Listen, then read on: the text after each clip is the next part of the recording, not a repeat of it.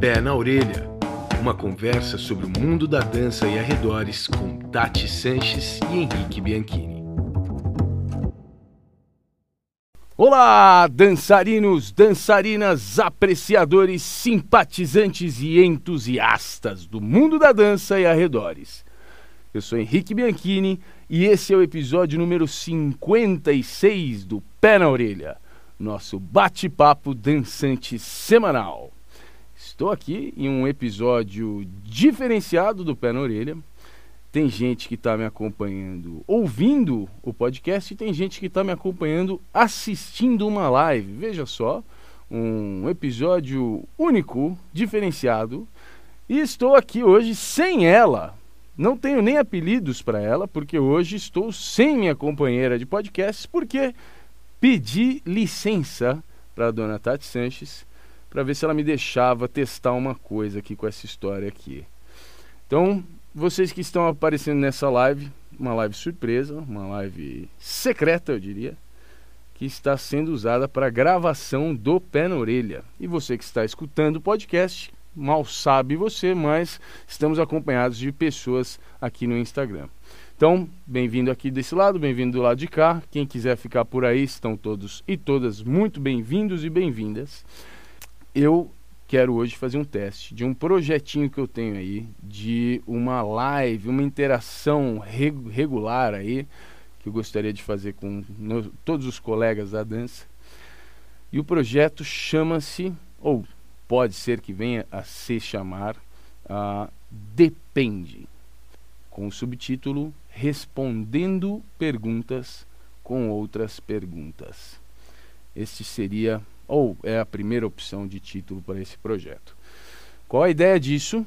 Nada mais do que o que o subtítulo já explica. Né? Abrir aqui uma live no Instagram, deixar isso rolando e abrir para perguntas, perguntas de todos os tipos.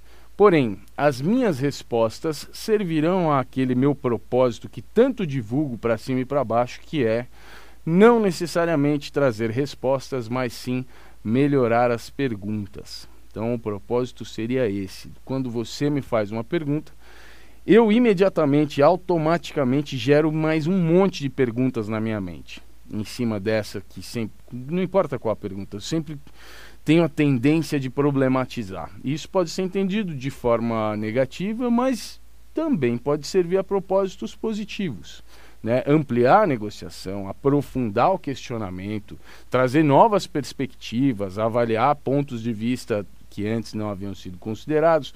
Tudo isso pode, pode ser acessado a partir do momento que você não lida com uma pergunta e com as possíveis respostas na sua superficialidade. Ao invés disso, você abre espaço, você oxigena a questão para que haja negociação, para que haja avaliação uh, tridimensional uh, em cima desse problema, dessa questão. Então, traduzindo isso para um linguajar direto e sem enrolação, vocês que estão na live aqui estão convidadas e convidados a me mandarem perguntas aqui nos comentários e eu vou responder. Porém, é muito provável que a minha resposta venha sempre acompanhada de um ponto de interrogação no final da minha frase. Então, eu vou já deixar aí eh, aberto para quem está aqui dentro da conversa. Se quiser começar a enviar perguntas, estamos preparados para isso para responder perguntas com mais perguntas. Vamos ver o que, que isso vai gerar. Tá, esse é um projeto piloto. Eu estou testando isso para ver se eu consigo lidar com isso, se o meu plano funciona, se o resultado é positivo, se as pessoas que participarem vão se sentir contempladas pelas respostas que eu vou trazer uh, e principalmente pelas perguntas que eu vou gerar. Tá? Então, essa é a ideia fazer essa, essa live aqui hoje como um teste, como um projeto piloto. E até por isso que a Tati não está aqui comigo.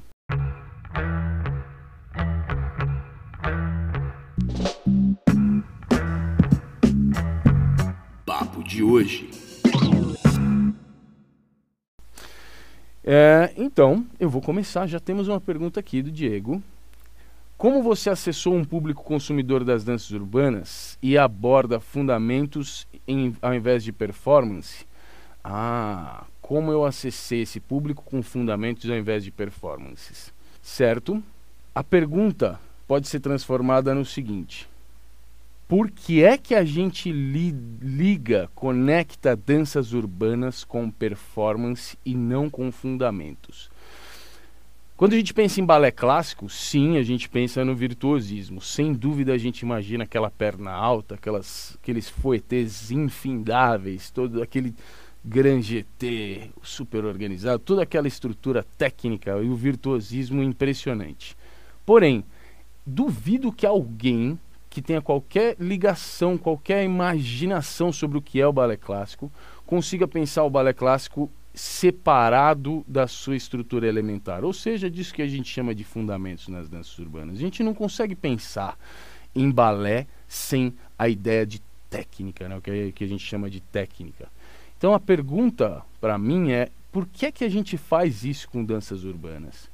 É, porque o fato de existirem aulas que são totalmente apoiadas em qualquer, quaisquer outras coisas que não seja o estudo de fundamentos, o fato de existirem essas aulas, isso sim, simboliza para mim que então nós estamos olhando para essas linguagens como linguagens que não necessariamente dependem dos fundamentos ou que têm nos fundamentos alguma coisa tão importante assim. Então a pergunta para mim é: por que é que a gente olha para essas danças, né, danças urbanas, danças vernaculares, afro-estadunidenses, por que, que a gente olha para elas e a, os fundamentos não são a primeira coisa que vem em nossa mente? Essa é uma pergunta importante para mim. Como é que a gente chegou nisso? Entendeu? Quando a gente pensa nas outras danças, não é necessariamente assim, cara. E sem dúvida tem um monte de possibilidades para responder isso, mas eu gostaria de deixar essa pergunta como resposta à sua pergunta, meu colega. É. Eu consegui, sim, acessar o público com fundamentos ao invés de performance. Foi uma luta brutal, perdi muito trabalho, muita coisa ficou para trás, eu tive que me reinventar mas eu consegui justamente virando essa chavinha, né?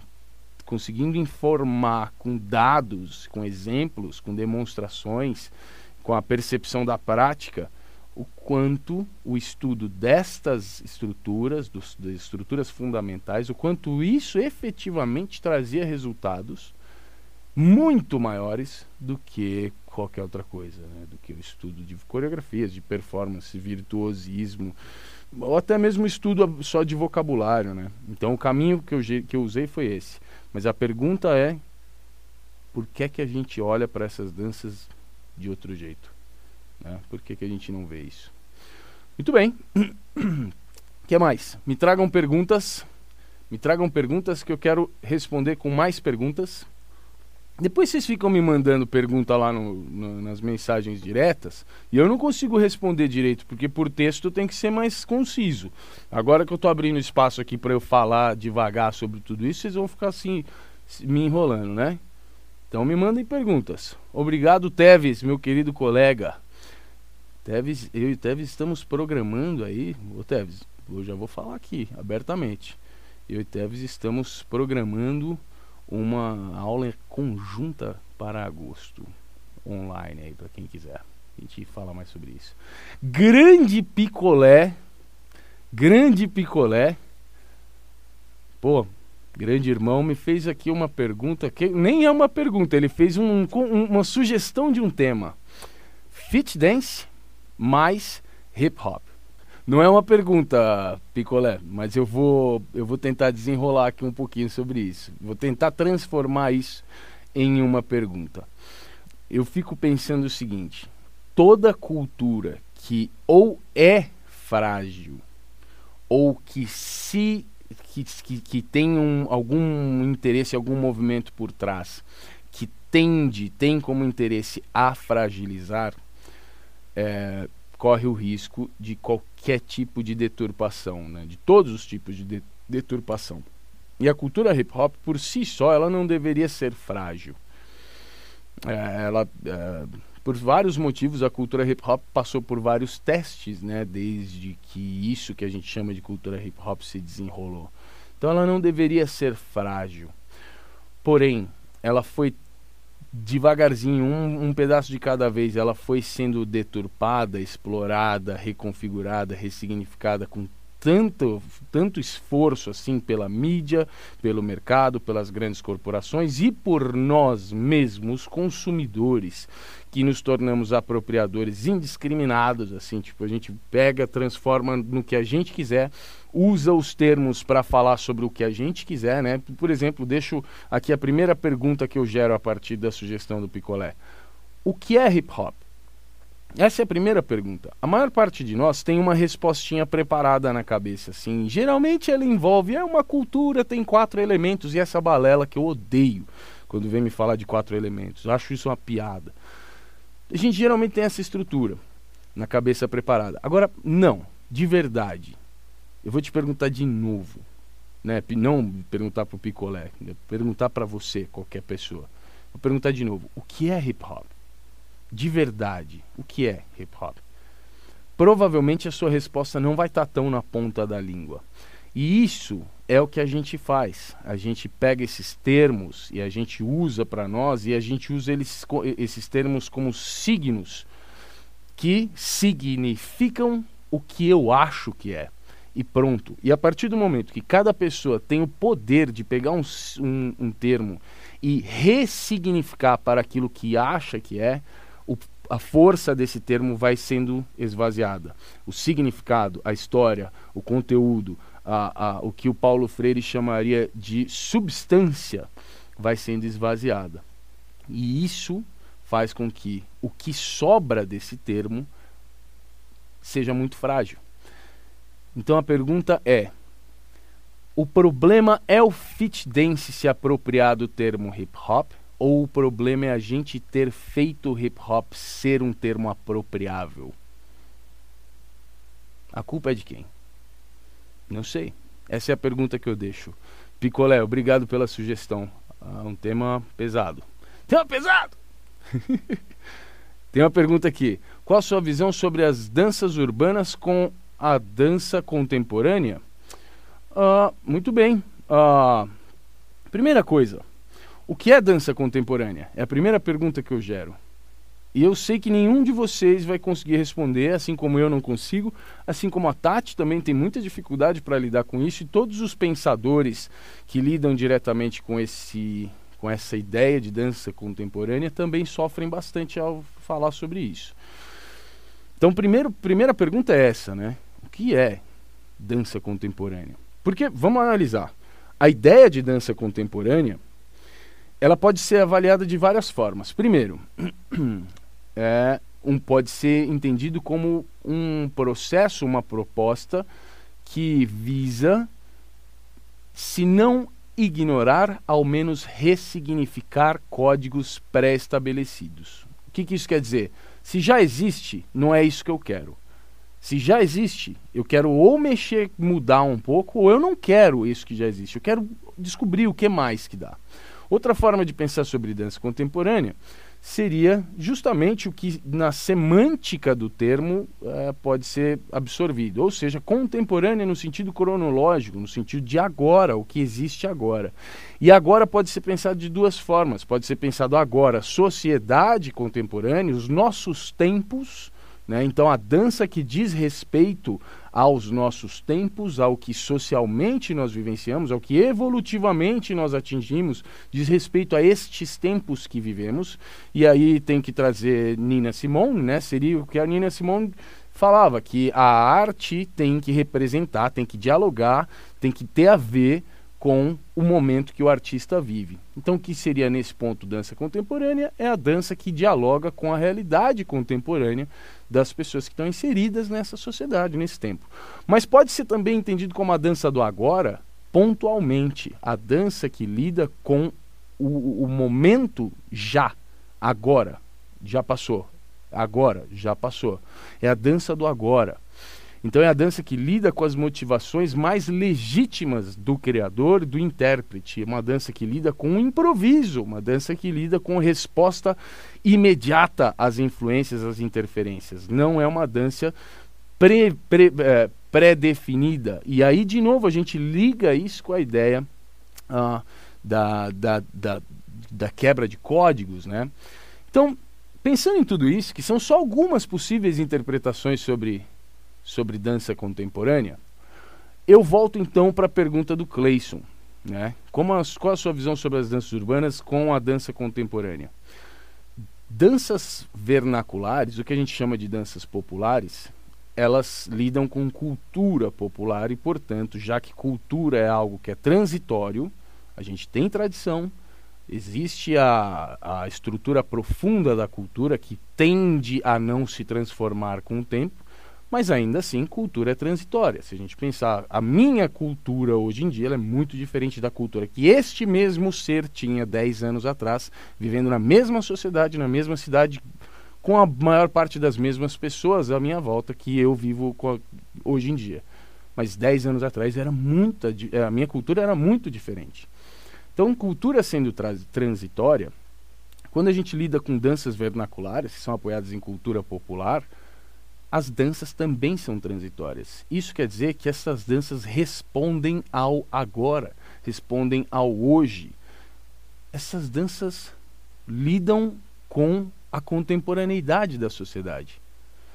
Por outro lado, a, diferente do que que a gente imagina, estas danças que a gente chama de danças urbanas, elas são essencialmente danças que se apoiam no improviso, no, na resposta imediata, na criação e muitas vezes, mesmo que lidando com códigos razoavelmente pré-estabelecidos, elas flertam com as reconfigurações desses códigos.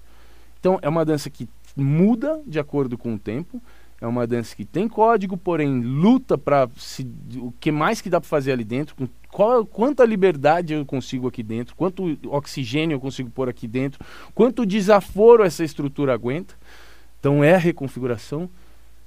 Então aí eu faço a pergunta: o que a gente chama de danças urbanas não são danças contemporâneas? Muito bem. Essa é a pergunta que eu deixo. Cleison, obrigado pela sua questão genial. Ah, já foi essa aqui. Como você está vendo a questão dos EUAs dos Estados Unidos sobre a ressignificação da palavra Bugalu? Rafa Cura, grande parceiro, estudioso e o cara que nos presenteia sempre com a atenção dele no pé na orelha. Rafa, eu volto a, a tratar da mesma forma é, que eu falei sobre hip hop e fit dance e tal.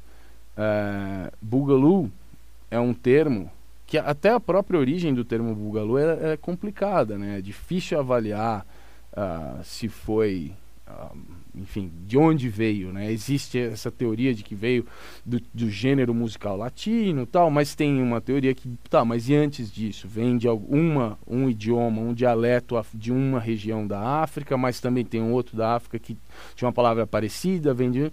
E junto com o, o termo, né, é, ela representa o quê? Ela representava o quê? Qual era a forma estética? O que, que era Boogaloo? Né?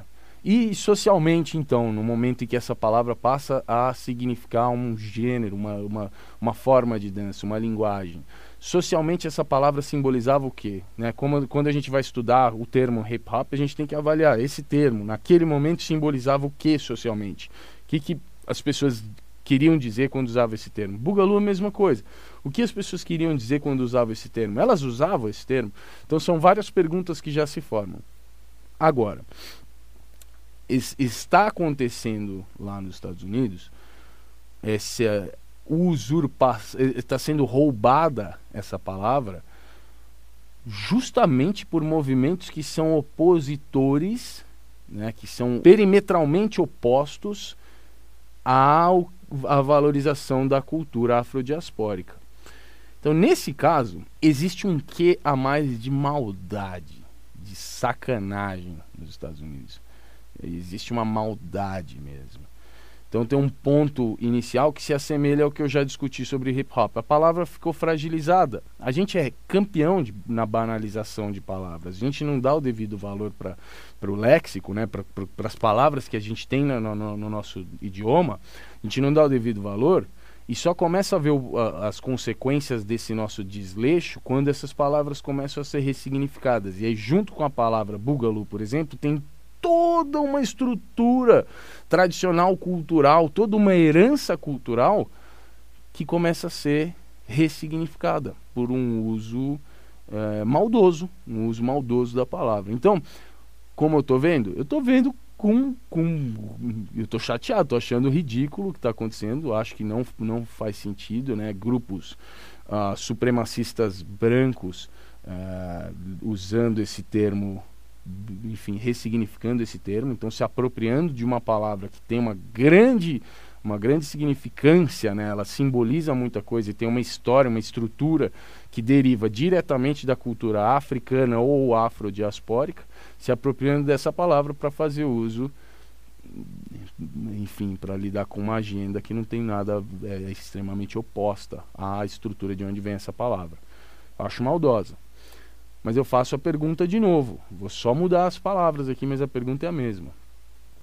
A gente não tem nenhuma parcela de culpa nisso. Né? A gente que consome essas culturas, eu, eu como um cidadão brasileiro branco de classe média, nascido na década de 80, eu como consumidor de Bugalu, se eu não, não me esforço para sair do lado do problema, né? Tem um lado que é o problema, né? eu faço, se eu faço parte do esvaziamento do apagamento cultural, se eu faço parte uh, de, de, um movimento que não dá o crédito, não dá nada de volta, não retorna, não paga pelo que se apropriou. Se eu faço parte do problema, se eu faço parte desse lado que ressignifica ao bel prazer palavras que não são da minha cultura originária, se eu faço parte do problema, de quem é a culpa? Né? Se a gente não se envolve com, com o que a gente está se apropriando, se a gente não se envolve a ponto de estudar de verdade isso, a gente corre risco de ser banalizador mais uma vez. E aí a gente vai fragilizando as palavras. Vai perdendo o peso, vai perdendo o valor, vai perdendo a conexão histórica e fica difícil explicar o que é e a palavra meio que fica fácil de ser apropriada. Acho que esse é o caso. Bom, vamos adiante. Preciso explicar fundamentos de um estilo necessariamente com a música do período que ela nasceu? Ótima pergunta, Diego. Então, para quem não entendeu a pergunta é: quando eu vou falar sobre fundamentos de uma linguagem de dança, eu preciso usar as, as, os gêneros musicais né, ah, desse momento que, a, que a, essa dança nasceu? Minha resposta é sim. Primeiro, sim. Depois eu faço uma pergunta legal. Então minha resposta é sim, sabe por quê? Tem duas formas de você aprender uma linguagem de dança vernacular. Tem dois jeitos. Só, só dois jeitos, não tem outros. São só duas opções. Uma opção é por meio de tradição. Tradição vem do radical, vem da, desculpa, vem da palavra traditio, que quer dizer entregar. Então, tradição demanda, precisa de duas mãos que se encontram, precisa de alguém entregando uma coisa na mão de outra pessoa. Tá? Isso seria tradição. Por isso não existe tradição por e-mail, tradição por Zoom ou por live no Instagram. Não, não existe esse tipo de tradição. Precisa da vivência direta. Você se conecta com a cultura que vem antes de você e você recebe essa cultura e os elementos que a compõem a partir do, da vivência. Esse é o primeiro jeito de aprender uma linguagem de dança vernacular, ou seja, fazer parte da linhagem tradicional, da linha da tradição, fazer parte da herança cultural direta dessa, dessa linguagem. Nesse caso, meio que a dança está com você. E pronto, aí se faz com ela o que você quiser, enfim, pronto. Isso não é verdade para a maior parte de nós. E eu não estou falando só a maior parte de nós no sentido racial, né? essa ideia de uh, brancos e pretos. E, e eu não estou falando só disso. Porque a tradição ela é maior do que genética. Tem uma carga genética, tem sim. Né? O DNA mitocondrial carrega consigo informações genéticas que, sim, se dado o tempo suficiente para gerar alterações e mutações, essas, essas informações vão sendo levadas, levadas adiante. Assim como funciona, por exemplo, o que nos fala Richard Dawkins na sua ideia sobre memética né, e tal. Mas a maior parte do que é passado adiante não é pela genética, mas sim pela vivência. Então, não adianta só fazer parte de uma linhagem indireta, né? Então esta eu preciso ter vivido lá ter feito parte daquela comunidade. preciso ter sido gerado, desenvolvido, crescido lá dentro ou muito próximo disso. esse é um caminho para aprender danças vernaculares. Não é o que a maior parte de nós temos à disposição. Né? A maior parte de nós não somos, uh, não nascemos, sei lá, quem quer, vamos falar sobre hip hop, né? sobre freestyle hip hop. Maior parte de nós não nasceu na década de 60 e 70 nos Estados Unidos, não fez parte da comunidade uh, afrodiaspórica e latina principalmente ali do South Bronx ou então do Brooklyn, um, Harlem, essas regiões dentro do, de Nova York. Enfim, a gente não vivenciou isso lá. Né? Então não é o caso para a maior parte de nós. Qual é o outro caminho? O outro caminho é você estudar o máximo que você puder sobre essa cultura. Tradição não vai rolar, porque ninguém vai te entregar isso mão a mão, não vai acontecer. Mas estudar o máximo que você puder vai te entregar alguns entendimentos, algum envolvimento, alguma percepção de cultura, no, no, termo, no termo mais amplo de cultura, né? em todos os elementos que compõem aqueles grupos sociais que deram origem a essas danças. Todos esses elementos têm que ser estudados. Então, assim, esse é o único outro jeito. Se você não nasceu naquele espaço e não vivenciou aquele espaço de forma tradicional, você tem que estudar isso a fundo. Não adianta você pegar uma das representações e aprender a forma, a estética, a estrutura disso. Por exemplo, aprender passos de uma dança. Aprender passos de uma dança não te entregam a dança. Eu garanto que não te entregam a dança. Só tem um jeito de aprender a dança de verdade: lidar com os elementos culturais da comunidade, do grupo social, seja do que for que gerou e desenvolveu essa linguagem.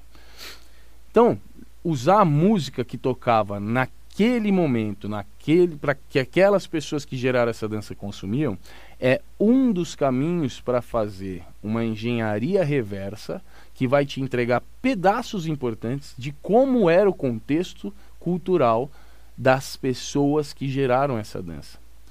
É uma forma de acessar um pedaço do que a dança é feita.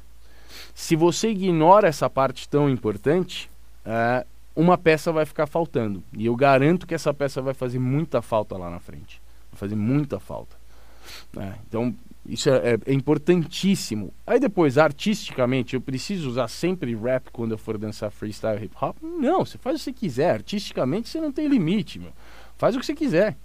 Didaticamente, a primeira coisa é lidar com as, os gêneros musicais daquela época né? daquela época, daquele lugar, que, que, aquela conformação que gerou aquela linguagem. Essa é a primeira coisa. Então é essencial, sim, sim, é essencial. Ah, e eu vou tentar gerar uma pergunta, tá, Diego, em, em relação a isso. Como eu faço para saber se os gêneros musicais que eu estou usando efetivamente representam essa cultura sobre a qual eu estou falando. Como eu, tô, como eu faço para entender, para me certificar de que os gêneros musicais e os artistas e as músicas que eu estou escolhendo efetivamente tem, representam, têm uma conexão direta com o contexto que eu deveria estar tá tentando acessar como estudante. Bom, vou adiante, hein?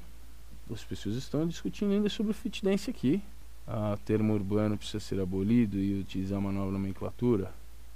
Bom, sobre urbano, a gente teve, Tiago, grande parceiro, a gente teve aqui uma live com o Monsell Durden, tá aí disponível.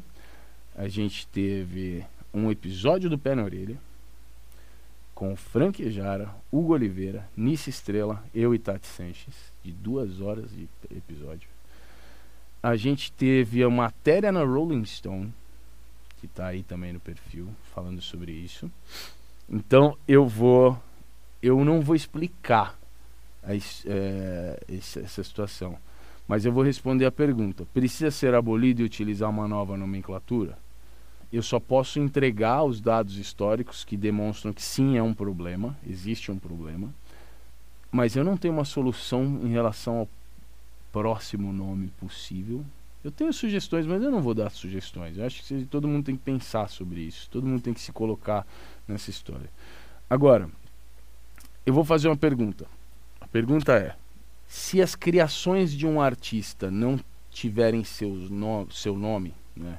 pense um artista. Se um artista cria uma obra e ele não puder assinar a obra, isso é um problema. A gente não puder saber de onde veio, é um problema. Tem um problema maior ainda, que é um artista criar uma obra e essa obra vender, sei lá, pega um, um quadro, vai, Mona Lisa. Estamos falando de sei lá quantos milhões de dólares vale um quadro desse.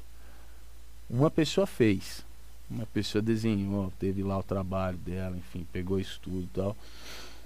Se essa pessoa não apenas não puder ter assinado a obra, mas pensa comigo, se outros artistas tiverem tido a oportunidade de assinar a obra terminada do, do Leonardo, pensa a Mona Lisa com a assinatura de uns dois ou três outros caras lá que não tiveram nada a ver com o pato. E que toda vez que a Mona Lisa troca de mão, que é vendida por um, milhões e milhões de dólares, é, essas pessoas que assinaram ganham dinheiro. E ninguém sabe de verdade, ninguém fala, ninguém entrega nada pro Leonardo da Vinci. Essa é uma história hipotética, eu estou inventando isso agora, talvez nem seja uma boa história, mas serve para pensar um pouquinho sobre, esse, sobre essa ideia. Né? A pergunta é: se um artista não puder assinar sua obra, a gente deve permitir que outros artistas assinem? Faz sentido isso?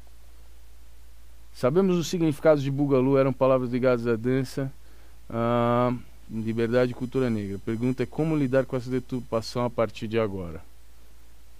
Como lidar? Não sei, Marco. Não sei. É... Eu acho que a, a, primeira coisa é re, repreencher, trazer de volta os significados da palavra. Primeira coisa. Como eu já falei antes, uma palavra que foi esvaziada, é uma cultura que foi esvaziada, ela uh, fica pronta para ser ressignificada, para ser apropriada e ressignificada de acordo com o que quiserem os apropriadores.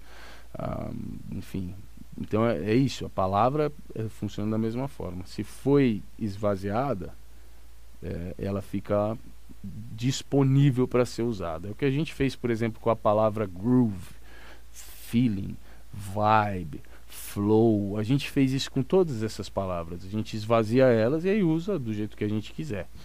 E Boogaloo para mim está nessa lista. É uma palavra que foi esvaziada. Se você, por exemplo, conhece ah, o significado, a origem e tal, eu, eu tenho dúvidas, eu não conheço. Então, assim, eu não sou uma pessoa muito indicada para fazer isso. Eu tenho várias dúvidas sobre o termo Boogaloo. Mas se você conhece, você pode passar então para o lado, sair do lado do problema e passar para o lado da ajuda na solução, que é trazer de volta essas informações, entregar isso para as pessoas. Não, peraí, eu trouxe isso, eu vi isso, tenho esses dados, isso tal, a pessoa falou isso, né? Eu, eu como uma pessoa branca, por exemplo, falando sobre cultura afrodiaspórica, eu não fico querendo tomar decisão nenhuma Deus me livre. Mas eu posso trazer dados históricos. Ó, eu coletei essas informações, toma aí. Quem sabe isso pode ajudar de alguma forma. É, ó, tem essas ideias. Eu posso fazer perguntas, né? Posso ficar perguntando, questionando, problematizando. E eu acho que esse é um papel essencial, assim, trazer informações. Tá bom, se coletou informações, vamos tentar de novo não ressignificar no sentido de reformular e gerar outro significado, mas reativar os significados originais da palavra, fortalecê-la. Né? Acho que esse é um caminho. É. Não foi uma pergunta que eu fiz aqui, mas eu vou seguir adiante. Ah, algo relacionado ao uso das hashtags por meio da rede social. É, é a forma que as informações vão ser apresentadas futuramente. O uso das hashtags nas redes sociais é a forma como as informações vão ser apresentadas futuramente? Oh, boa pergunta, Rafa. Não, não sei. Mas eu penso o seguinte: hashtag é mais um caminho para gerar curadoria. É, tem uma frase que eu gosto que é assim: em tempos de informação uh, infinita e irrestrita, a curadoria é o que tem maior valor. Eu gosto muito dessa ideia e eu concordo plenamente, né? Então, o, o, a hashtag é uma forma de gerar grupos, né? É uma forma de seccionar informação. E essa é só mais uma forma, na verdade, né? Porque, por exemplo, palavras-chave, SEO, uh, uh, busca, busca em geral no Google, né?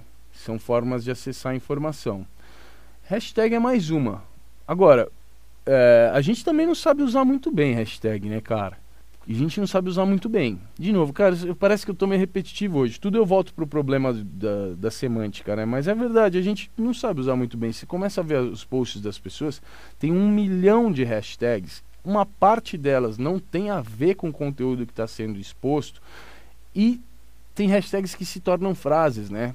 É, muito louco na segunda-feira é nós, beijo. Tipo, que isso, mano? Então, assim, deveria ser usado a hashtag como uma forma de compartimentar, de seccionar, de guardar em blocos, em grupos, informação, conteúdo. E nesse caso, acho que, que é, um, é um caminho. Agora, a pergunta é: se a curadoria é o que tem mais valor nos tempos de informação infinita e restrita, a gente está sabendo fazer curadoria?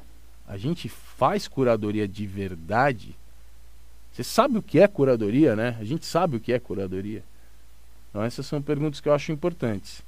Diego Tavares, por que fazemos o que fazemos? Claro que é pergunta do Diego Tavares isso, mano. Claro. Diego Tavares, você me obriga a devaneios, cara. Você me obriga a devagar aqui. Eu vou me esforçar. Fazemos o que fazemos em pequena porção porque queremos Tá? Vamos começar aí. Em uma outra porção, porque geneticamente estamos predispostos a isso. Mas a maior parte porque fomos condicionados a isso. E até aquilo que nós achamos que queremos, é muito difícil avaliar se efetivamente existe alguma coisa nisso tudo que é possível avaliar como livre-arbítrio efetivo, verdadeiro, né? Tipo, não, não estou fazendo isso aqui por influência de alguém, por isso aqui me ocorreu essa vontade, essa necessidade, estou fazendo por esse motivo. É praticamente impossível avaliar se isso existe de verdade, assim, porque a, o enraiza, enraizamento, acho que essa é uma palavra, o enraizamento das nossas influências, né? é tão profundo que chega a um certo ponto ele fica impossível de ser rastreado. E até mesmo, né, quando a gente faz, existe uma predisposição genética evolutiva, tá, por quê?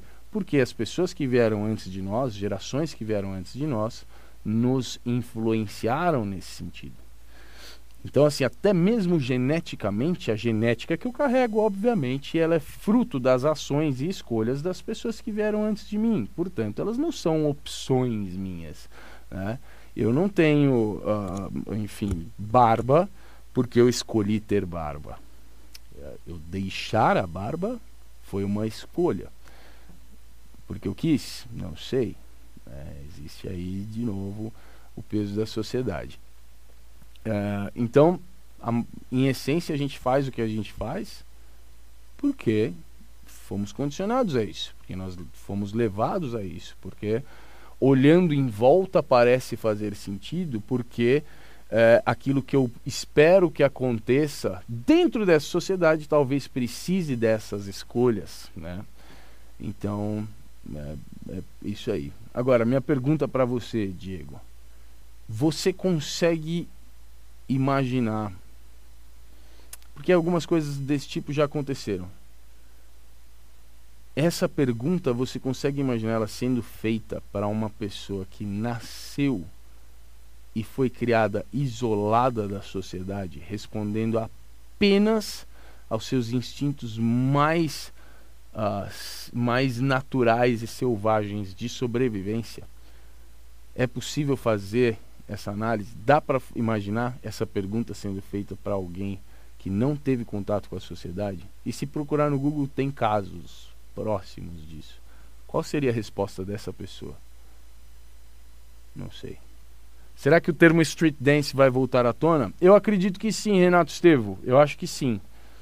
Eu acho que sim. Existe aí algum problema com ele ainda, né? Tem pessoas lá nos Estados Unidos que não gostam também, acham que ele carrega os mesmos estigmas, os mesmos problemas do termo danças urbanas, e eu entendo, acho que faz sentido.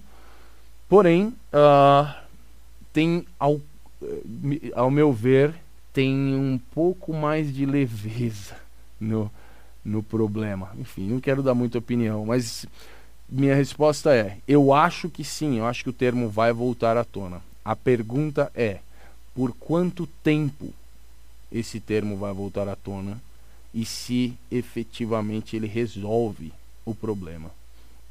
Isso eu não sei. Você saberia falar por que algumas faculdades não consideram a cultura hip hop como matéria? Não. Não, não sei falar por quê, enfim. Depende da faculdade, né, do curso, de que curso, né? Porque enfim, numa, num curso de num curso de física quântica, falar sobre hip hop é é uma opção, mas assim, não é um caminho muito relevante, muito eficiente para tratar dos assuntos que são inerentes ao, à área de saber da física quântica.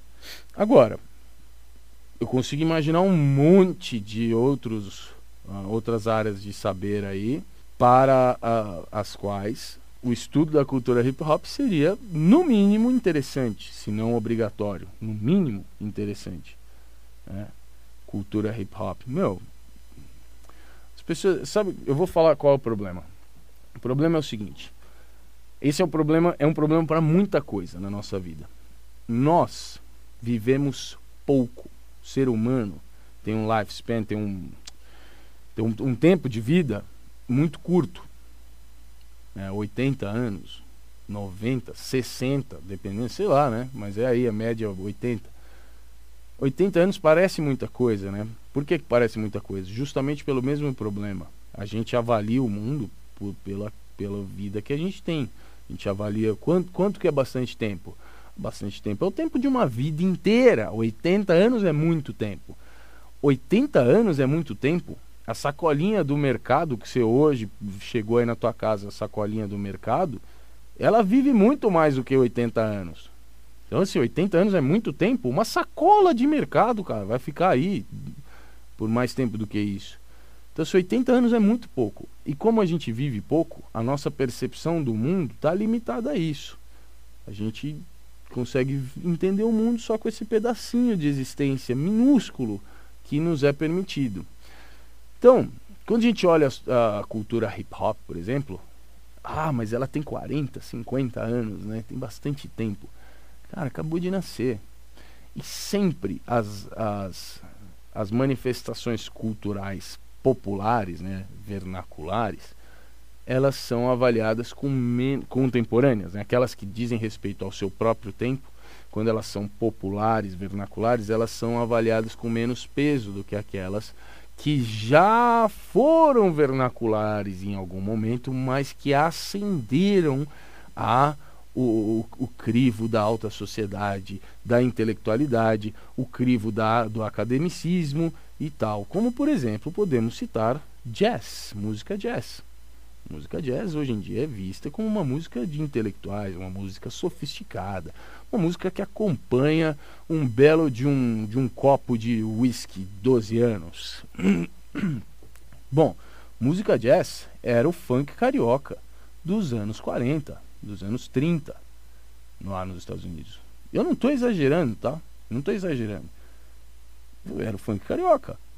Então, assim, Hoje em dia, depois que foi aceito pelo crivo da sociedade, da, da sofisticação, da high society, da academia, do não sei o quê, jazz tem esse, esse, toda essa estrutura. Então você vai para a faculdade de música, jazz é uma parte essencial dos estudos que são desenvolvidos lá.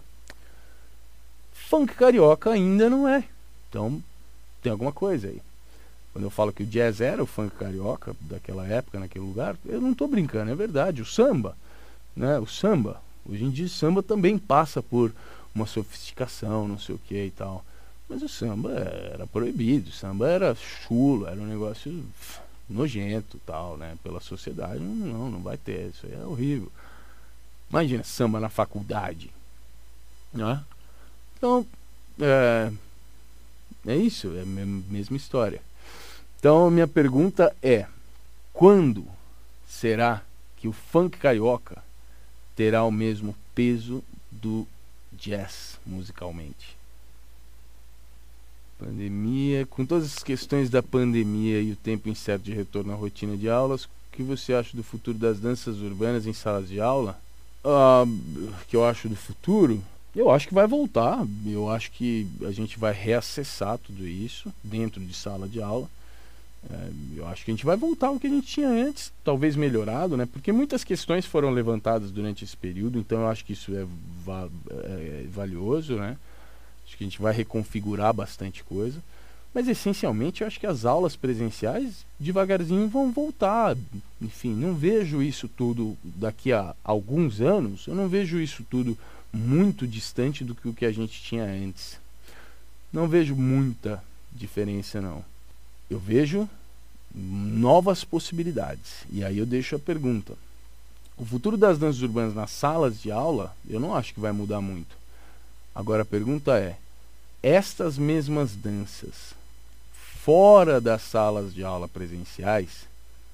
A pergunta é essa: o que vai acontecer é fora das salas de aula. Estes outros espaços é que eu tenho curiosidade para saber para onde vai, o que, que vai acontecer. Qual a ligação você vê entre funk carioca e hip hop? Um monte, um monte de conexão. Enfim, dá para citar um monte de coisas.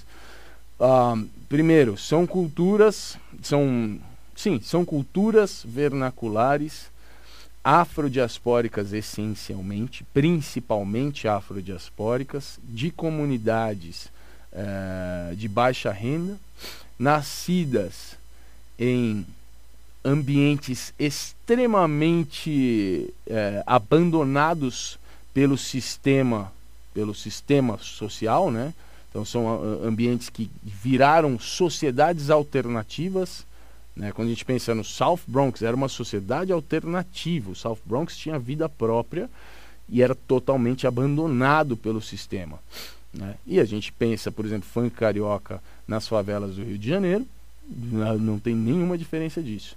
O funk carioca, como, qual, como toda boa cultura vernacular, ela carrega consigo várias ferramentas expressivas, né?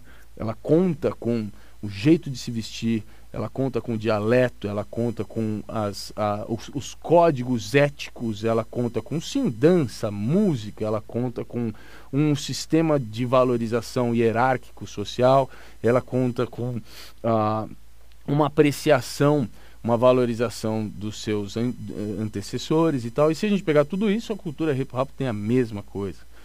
Ambas têm a estrutura musical, tem a, se apoiam em uh, ritmos e, e, timbres e ideias que são originárias da África. Uh, então, assim, meu, eu vejo o, o, o, funk carioca uma representação muito próxima do que aconteceu com, com, com cultura hip hop. Ah, mas o funk tem essas letras, né? É, hip hop é ótimo, hip hop é incrível. Os, os raps são assim, mano. As letras das músicas são o quê? São hinos, são cânticos religiosos. É, eu acho incrível. Ah, mas tem essas danças pornográficas. Então, até essas hipocrisias, né? Até essas hipocrisias têm em comum. Tem muito em comum, meu. Tem muito, muito. Ah, Para mim, são, é, um, é um espelho, assim. São representações muito nítidas de dois lados que são. As diferenças são contextuais mas o, o, o, movimento, né, não o movimento físico, digo a movimentação cultural, como isso foi gerado, de onde veio, para onde está indo, tem tudo a ver com cultura hip hop e, e com, com os elementos, né. O que você acha de batalhas online? Eu não gosto de batalha, primeiro isso, tá? Não gosto de batalha, é, pessoal isso, ninguém precisa concordar comigo, tá? Eu não quero convencer ninguém, não estou aqui para catequizar ninguém sobre isso. Mas essa é a minha a minha assim que eu vejo. Eu não gosto de batalha. Eu não gosto de, eu gosto nem nem para participar, mas o que eu gosto assim é o racha. Eu acho o racha uma coisa sensacional. Agora a batalha, né? Vai no evento, tem a inscrição, paga a inscrição, tem a seletiva, daí tem os jurados, não sei o quê, aí tem o método de avaliação, julgamento, aí tem o DJ que escolhe as músicas, tem as regras para escolher as músicas, tempo de duração da entrada, aí tem as regras da batalha, aí tem a premiação, o troféu, sei, enfim. Essa institucionalização do racha não me, não me agrada, não gosto. Isso feito online não melhora, para mim não melhora, eu não acho mais interessante do que a batalha presencial. Então, a pergunta para mim seria a seguinte: para que serve batalha institucionalizada? Para que serve batalha online? O que, que ela traz de tão bom que outros caminhos não trariam? Não sei. Essa é uma pergunta. Percebo que muitas movimentações são parecidas, porém em culturas diferentes. Por que você acha que acontece isso? Por exemplo, tem o cavalo marinho que é bem parecido com o breaking. Cavalo marinho e breaking, se você for fazer. Primeiro, Bia Mainara, querida, grande dançarina, obrigado pela pergunta. Vamos pegar cavalo marinho e breaking, por exemplo. Se você for fazer uma engenharia inversa, né, uma engenharia reversa, for acompanhando para trás a estrutura, a história dessas danças, em algum momento você vai chegar na mesma raiz, né, que é a raiz afrodiaspórica. É, quando a gente pega. Uh, o Monsell Durden falou isso na primeira live que ele fez comigo. É, ele fala assim, cara, eu vejo a, a, dança no Brasil e eu reconheço essa dança, porque uh, existe uma conexão enorme entre Estados Unidos, breaking, e Brasil, cavalo marinho, existe uma conexão enorme que é a parte uh, ocidental da África, né, West Africa, que é essencialmente a região, uma região gigantesca da África, uh, o oeste da África, né, é a região gigantesca de onde saíram uh, os africanos escravizados é, que vieram para o continente americano. E o Brasil é, recebeu pessoas vindas das, de muitas das mesmas regiões das pessoas que saíram da África, levadas, é, escravizadas aos Estados Unidos. Então, a gente tem uma influência cultural muito próxima. Né? O Monsell fala, quando eu vejo a dança que é feita aí, eu reconheço ela, eu identifico. Né? Mas isso se deve justamente à herança cultural. Né? De onde vieram essas pessoas que transformaram de forma tão contundente a nossa cultura popular? Elas praticamente todas vieram de uma região. Eu falo uma região, parece que é tipo Piracicaba. Não, assim, é um, é um continente gigantesco. Toda uma parte, assim, pensa um quarto, um quinto um quinto talvez de um continente. É muita gente, é muita gente diferente, mas existe alguma coesão cultural ali, alguma conexão cultural que faz com que exista essa essa influência muito próxima, né, destas danças. Eu sugiro, tem um, acho que o segundo capítulo do livro Jazz Dance do Marshall Stearns, que inclusive foi minha sugestão em um dos posts aqui no Instagram. Ele junta três dançarinos importantes, assim, um dançarino de jazz dos Estados Unidos, outro dançarino um, da África e um outro, se eu não me engano, ah, das Ilhas do Caribe. E eles começam a dançar passos assim ah tem essa dança aqui na minha dança no meu país tem essa dança. E eles começam a ah, mas no meu país também tem esse passo a gente chama disso a gente chama disso e eles começam a perceber que tudo vem do mesmo lugar, né? Então acho que essa é a conexão. Agora, aqui vai a pergunta, Bia. Se os passos são os mesmos ou são muito parecidos, o que é que faz cada dança ser esta dança e não a outra dança? Se os passos não têm o poder de identificar uma dança, aparentemente não tem, no que é que eu me apoio para chamar breaking de breaking e cavalo marinho de cavalo marinho? Essa é uma pergunta. Pois bem, tivemos aí esta gravação incrível com a participação da galera aí da internet. Várias perguntas interessantes, espero que tenha chegado aí até vocês tudo isso. E foi um teste. Aproveitei para já trazer um conteúdo aqui para o pé na orelha. Esta live não ficou gravada no Instagram, ela não foi salva lá. Ela foi só um teste mesmo. Então, quem quiser escutar vai ter que vir aqui ouvir no pé na orelha mesmo. Espero que vocês que estão escutando aí tenham aproveitado esses assuntos. quem sabe este projeto se torne alguma coisa regular. Vamos ver, né? Vamos ver se isso funciona. E se vocês estão escutando, gostaram da ideia, curtiram a negociação, gostaram do assunto, por favor, me deixem saber. Escrevam, mandem mensaginhas. Este é um episódio muito particular aqui do Pé na Orelha, ele não tem a mesma estrutura dos demais. Né? Se você por acaso caiu aqui de paraquedas e esse é o primeiro episódio do Pé na Orelha que você está ouvindo, não pare aqui porque este não é um episódio tradicional da, do nosso programa, tá? Espero que vocês tenham curtido. Eu não vou fazer nem vai lá ver, nem calendário, nem nada disso, mas eu vou deixar uma hashtag, já que o Rafa Cora perguntou sobre hashtag, né, o meio de, de informação do futuro, acho que foi isso que ele falou. Vou deixar então uma hashtag para vocês que quiserem comentar sobre isso em redes sociais. A hashtag vai ser melhorando perguntas. Tá bom, tá bom, é uma hashtag que faz sentido para o programa, eu gosto. Então, se você se interessou, acompanhou até aqui, gostaria de fazer algum post em redes sociais, faça uso dessa hashtag melhorando perguntas. Porque assim eu saberei que você teve a paciência de me acompanhar até esse momento aqui. Fechou? Muito obrigado pela audiência de vocês, muito obrigado pela atenção, pelo carinho e curiosidade. E deixo aqui um abraço e até a semana que vem, já de volta com a nossa grande maestrina Tati Sanches. Beijo para todo mundo e até logo. Tchau! Oi, galera da dança! Eu gostei de vocês! Muitão!